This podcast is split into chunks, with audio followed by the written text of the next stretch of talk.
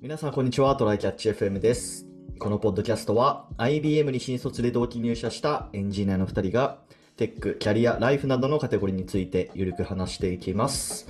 では、やっていきましょう。おはい、よろしくお願いします。願いします。あのー前のポッドキャストでもちょっと言ったように、僕今1ヶ月の長期休暇に入ってるんですね。はいはい。で、えーっと、まあ、これもちょっと別の回で話したけど、あの、全国旅行支援っていうキャンペーンが始まったじゃないですか。そうだね。うん。で、あれって平日に行くとよりお得みたいな、えー内容になってて、で、まあ、その今長期休暇取ってる割にはね、なんかそういう遊びをしてなかったので、うんまあ、。ちょっと行っとこうということで、あえーっと、今週、まあ、今今日10月23なんですけど、10月、今週か、だから、えーっと、木、金とかで、うんあの長野旅行に行ってきまして、一人でね、しかも。おーうん、東京からね、車を運転して、えー行ってきましたよ、長野県の、しかも、えーっとね、信濃町っていうところで、まあ、野尻湖とかあるところなんですよね。はいはいは野い。尻湖、わかりますかあの、ナウマン像ナウマン像だっけが発見されたってとこだっけ そうなんだかね。博物館が、博物館があった気がする。ナウマン像博物館あるね。そうそうそうそうう。ん多分日本史とかで習ったかもしれんけど。 あったような気もする。うん。で、まあちょっと今日そこに行った話っていうのと、あとね、まあそこにこう、まあさっきも言ったように車でね、行ったんですよ、東京から。はい。で、えー、と関越自動車道とか通って3時間半がもともとのその Google マップの予測でだうかんら結局ね渋滞とかがあって4時間くらいかかったんですよね着くまでに、おー うん、で1人で行くから車中めっちゃ暇じゃないですかそりゃそうね。あーでちょっとポッドキャスト聞こうと思ってうん。ちょっといろいろ探してたんだけど、あのね、古典ラジオっていう、あの、歴史のあれこれをこう解説してくれるポッドキャストがあって、うん。それがね、めっちゃおもろかったから、ちょっと今日共有したいなっていう雑談なんですけど、おーいいじゃ。うんんそうそうそうそう。30代になってからね、ちょっと教養を身につけたい欲っていうのがこう湧いてくるんですよ、ふつふつとね。はい。あー なんかちゃんと歴史はこう勉強しておきたいとかさ、なんかこう、まあ歴史だけじゃなくて、このサイエンス周りとかもちゃんとこう最低限知っときたいみたいなね、うんうんうまあん。まああるわけですよ。まああの、賢者は歴史に学び、愚者は、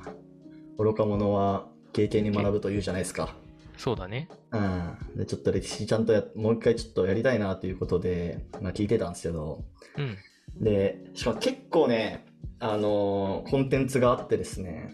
うん。えっと、まあなんか、こうセクションに分かれてるんだけど、今回き、その面白、面白いかなと思って聞いたのが日露戦争周り。あうんー、なるほど。だ日から、本史ってちょっと、もうちょっと古いところを想像してたけど、あれなんだね。あれ、僕、あの、年代の呼び方をもはや忘れてしまったおざっこさんなんだけど、えっうと、んなんか割と近代、近代なんかあ、、いや、そのぐら全の。然、そ感じこなんだが、そこをたまたま聞いただけで、鎌倉時代とか全然あるし、うん。うん、まあ、あのめちゃめちゃありますと。で、はいその中から日露戦争周りをピックアップして聞いてて、うんで、その日露戦争だけでもね、確かね、50分くらいのそのエピソードが16話分あるんですよね。へえ、日露じゃあ戦結争だ構けで。めっちゃやってるチャンネルなんだね、今まで長いこと。そうそうそうそう。で、それを聞いてて、まあ、日露戦争と言え、言っても、その日清戦争くらいから文脈があるから、まあ、そこら辺りから解説してるんだけど、で、まあ、えーっと、まあ、ほぼほぼ記憶なくて、日露戦争とかって、まあ、1900年あたりだな、くらいの。日本とロ日シア清が1894で、 14年そうそうそうでその10年後だから、そう1904年かな、そのあたりなんですよね。うんそこだけは覚えてる、年代を。そうっていう、まあ俺もそれくらいだった、実際。で、まあ何が面白いかっていうと、まあやっぱりね、なんかこういろんな人とか国の視点をちゃんと解説してくれるっていうのと、うんうん。あと、あれだね、その、まあ日露戦争といえど、いろんなこう、その中に細かい戦いがあるわけじゃないですか。なんたら海戦みたいな。はいはいはい。うん。それを結構臨場感を持って解説してくれるっていうのは結構面白くて。うん。例えば日露戦争だとなんかこう旅順旅順回線みたいなやつが確かあって、これ、あー出てたのかな教科書に載ってたね教科書に載ってるか、旅順要塞をこう、日本軍が攻めるみたいなね。あのリュイシンだのターリエンだろだの攻めるみたいなやつそうそうがそう中学の教科書に載せた気がするね。そう。で、そこを、そそれをやってる間に、うんえーっと、バルト海そのめっちゃ遠くの、うん。えっと、ロシアの艦隊、バルチック艦隊ってやつがいるんだけど、はいそいつがこう応援に向かってるんだよね。うんで、応援についちゃったらもう、日本はもうそこで負けなのよ。はいはいはい。戦力の問題でねだからそれ前その前に駆逐しないといけないみたいなうん感じになってていつ来るんだみたいなすごいこうハラハラドキドキあるわけですよ、なるほどでね。それまでにこの任務を完了させないといけないとかっていう、まあ、そういう臨場感があったりしてうん。なんかそれがまず面白いっていうのとあとまあその人の視点っていうところで言うとなんかその日露戦争ってまあ小国日本がこうロシアにねこう立ち向かうわけじゃないですか、うんそうなった時に金が全くなくて資金調達をしないといけないんだけどうんそこでめっちゃ活躍するのが、まあ、高橋コレキヨっていう、まあ、当時日銀副総裁だった人うんうん。だから高橋コレキヨって、まあ、あの総理大臣のイメージだったんだけどそうだよね。うん、でまあ当時日銀副総裁ででなんかまああのーちょっと金足りないから1億くらい集めてきてみたいな感じで言われてもうこう海外をこういろいろ営業しながら1億集めてくるんだけどそれの見積もりをめ、全く甘くて全然足りないみたいなプラス2億集めてきてみたい なまあ2億っていうと、まあ、当時の2億だからもうもっとだよね多分100何倍ぐらいす百るな何百億とかっていうレベルだと思うよ、うん、で2億集めてきてうん。でそれでもまあでそれで12年くらいその海外をいろいろ営業してたのかなうんうんでやっと帰ってきたら、まあこの際だからもう2億くらい行くかみたいな感じで言われ てでまあでもまあそれくらいできますよ僕が電報1本打てばあの2億くらい集めれますみたいな感じで言ったらいやでもせっかくだからまあまたちょっと海外行ってきてみたいな感じで 言われてまた海外にこう派遣されるみたいなまあ帰って嫌われてない立役者がいて、いやでもまあ本当その高橋コレキアのね、あの資金調達があったからこそ、まあ戦争に勝てたっていうか、うんんまあそういうなん、なんていうんだろうな、あの裏舞台があったんだなっていうところとかも、まあ初めて知ったりして、なるほどね。まあすごい面白かったですね。まあだからその、えっと、車の中はね、ほぼそれ聞いてたね。うん、往復で8時間がかかってるから。そうだよね。ちなみにそれって誰がやってるやつなの古典ラジオっていうのは。なえんっかと学者ねさ、それね、えっとね、会社があるんだよね。株式会社、株式会社古典だったかな。ん。うーん。古典ラジオ。ググってもらえばね、すぐ出てくると思い古ま典す。ラジオ。オフィシャルサイトがあるね。うん。古典ラ古ジ典オとは、古典インクってあるから、そうだね、古典っていう会社がありますね。株式会社コテの広報活動として2018年11月に始まった歴史系ポッドキャストです。ポッドキャストとしては結構始まったの早いね。4そう年だ前だな。ね。うんうんうん。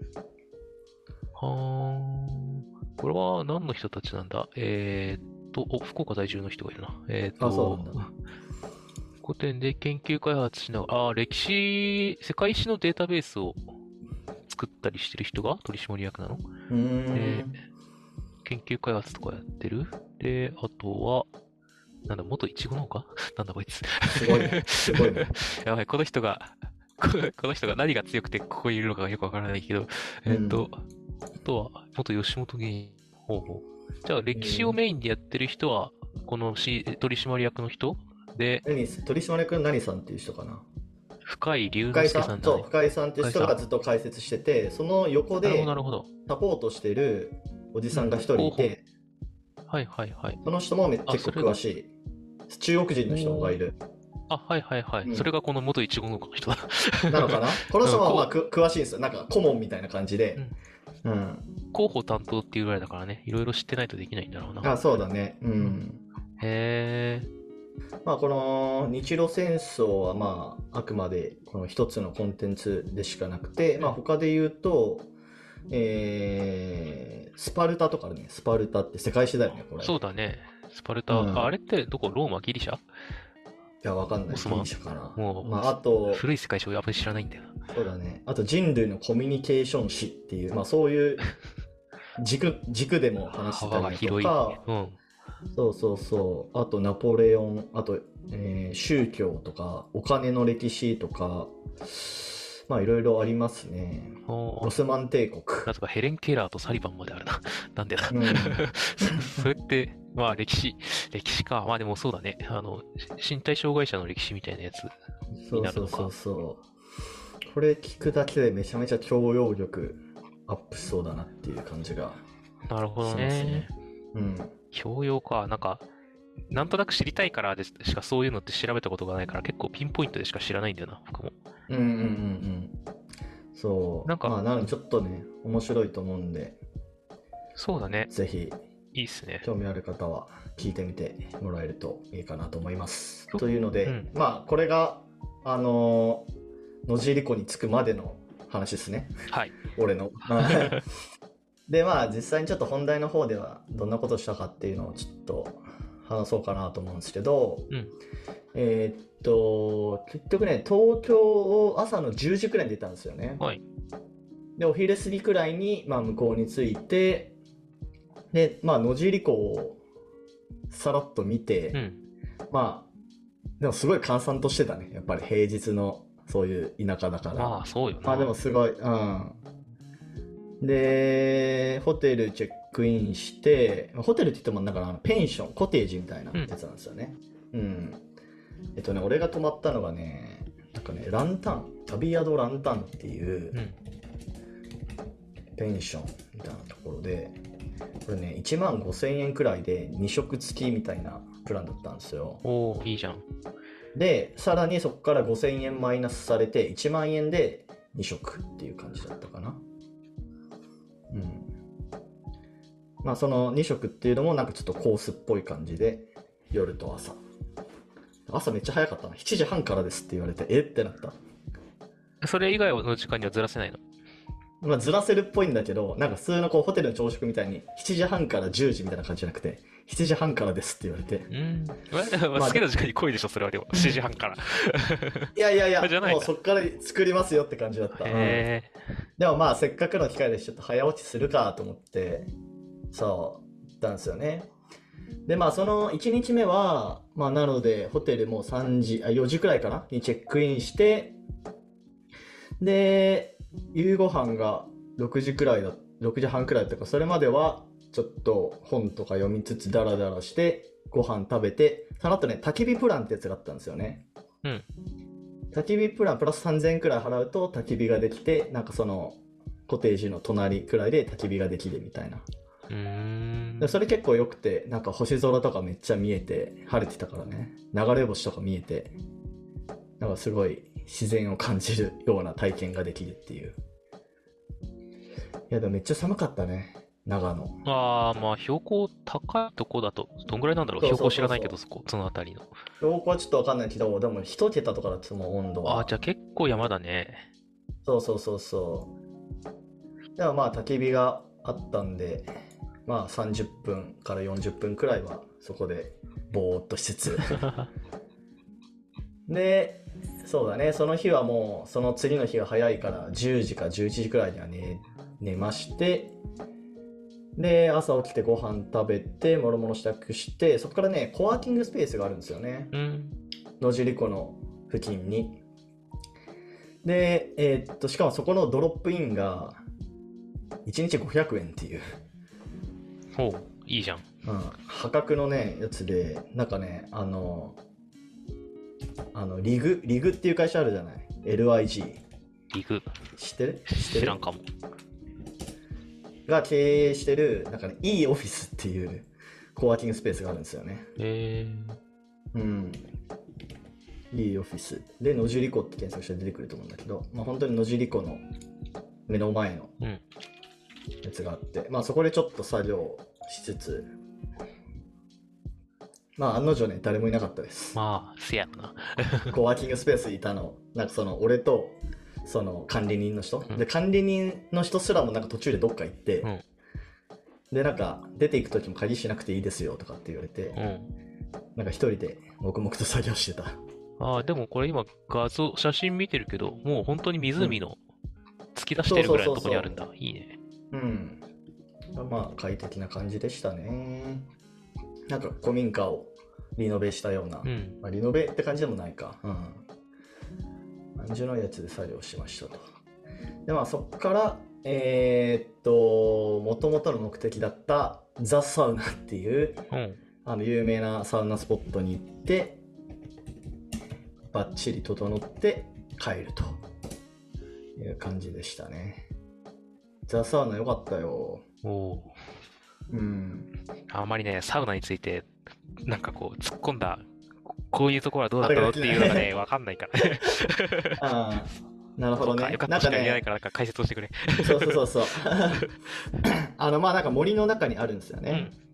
ん。、うん、だからこう外気浴とかするときにうん結構こう半分森林浴みたいな感じでへえ、それいいな。できてでこう山の水がこう流れてきてる水風呂があって、うん。うん、それもね、その時はね、まあさっきも言った通り、夜とか温度が一桁だから、うん。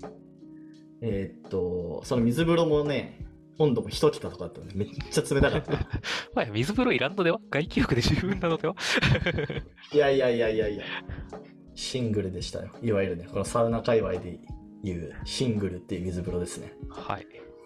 で、あとは、あのね、俺やんなかったんだけどね、野尻湖で水風呂っていうのもできるらしいんだよね。うーん。うん綺麗なの野尻湖の水って。まあなんかね、実際どうなのと思って行ったけどね、結構なんかドロドロしてたという か、ちょっとここ飛び込む勇気ないなってなった。生き物がいっぱいいそうな感じのね、 泥系のやつとかあーねそ。うそうそうそうそう。 うん。まあ、夏とかいいんじゃないかなわかんないけど。なるほど。ちょっともう半分冬入ってるからね、今のシーズンとかだと。うん。まあそんな感じで、ちゃんと整った上で、帰りも4時間くらいかけて帰りましたよ。めっちゃ眠かったけどね、 帰り。なんかうんあれだね、せっかく1ヶ月休みを取ってるし、片道4時間かかるんだから、何日かいたらよかったんじゃないああまあねいやでもその分ねあれなんですよねやっぱりあのーやっぱここ反省点だなと思ってその車代かかるんだよねああ、そうだね。うん自分の持ち物じゃない車の欠点はそこだよね。 なんか、そうそうそう何日もかけた旅行がしづらい。結局36時間借りてでタタイムズで借りたんですよね、うんタイムズで36時間借りてそれ自体8000円なんだけど、えっと、長距離料金っていうやつがかかって、うん、そうだよね。 6時間以上借りるとなんか1キロごとにプラス16円みたいなうん確か価格設定になってて、でかつ、えーっと高速道路代とかでもろもろで今2万くらいかかってるんですよね、はいはい。 2万以上かわかんないけどうん2万5千くらいかかってるのかなうんだからねここちょっとやっぱ課題だなと思うんですよねそうだね。それこそ2人以上で行けばね、割り勘してかなり安くそうなんだよくるけどね。レンタカーうん1人ってあんまり割に合わないんだよな。割に合わないだからどうなんだろうね主要駅まではそういう新幹線とかみたいな使っていってでそっからタイムズ借りるとかの方が良かったりするのかなとは思うけどね。ただなんかうん結構駅ですら、地方だと主要駅ですらタイムズがないとか、レンタカーが微妙まあになねったりするそかれはあらる、悩ましいんだような。ここはねちょっと改善していきたいポイントですねはいまあでも車のあの中でこういろいろこうラジオを聞くのも良かったけどねそうだね。僕はうんそういう時はもう地方のラジオを聞いてるから、あんまりあなはんいはいはいかはい、なんかこの前沖縄に、はこの前夏か、沖縄に行った時もずっと沖縄の地方ローカルラジオを流し てたので、あそうなんだそれはえーそれでいいねこういうのやって思んい出だっ深ついっというかて。なるほどねはいまあという感じでございましたまあでも非常にいい経験だったんじゃないかなと そうだ思ね。いゆまっすくりできる機会をね、あるのがいいよね。はいじゃあちょっと今日はなかなか喋りすぎましたけどこんな感じで終わろうかなと思いますはい。はい。ではこんな感じですね。週2回のペースで配信しているので、Apple Podcast もしくは Spotify でお聞きの方はぜひフォローとレビューお願いします。では今回も聞いていただきありがとうございました。ありがとうございました。またねー。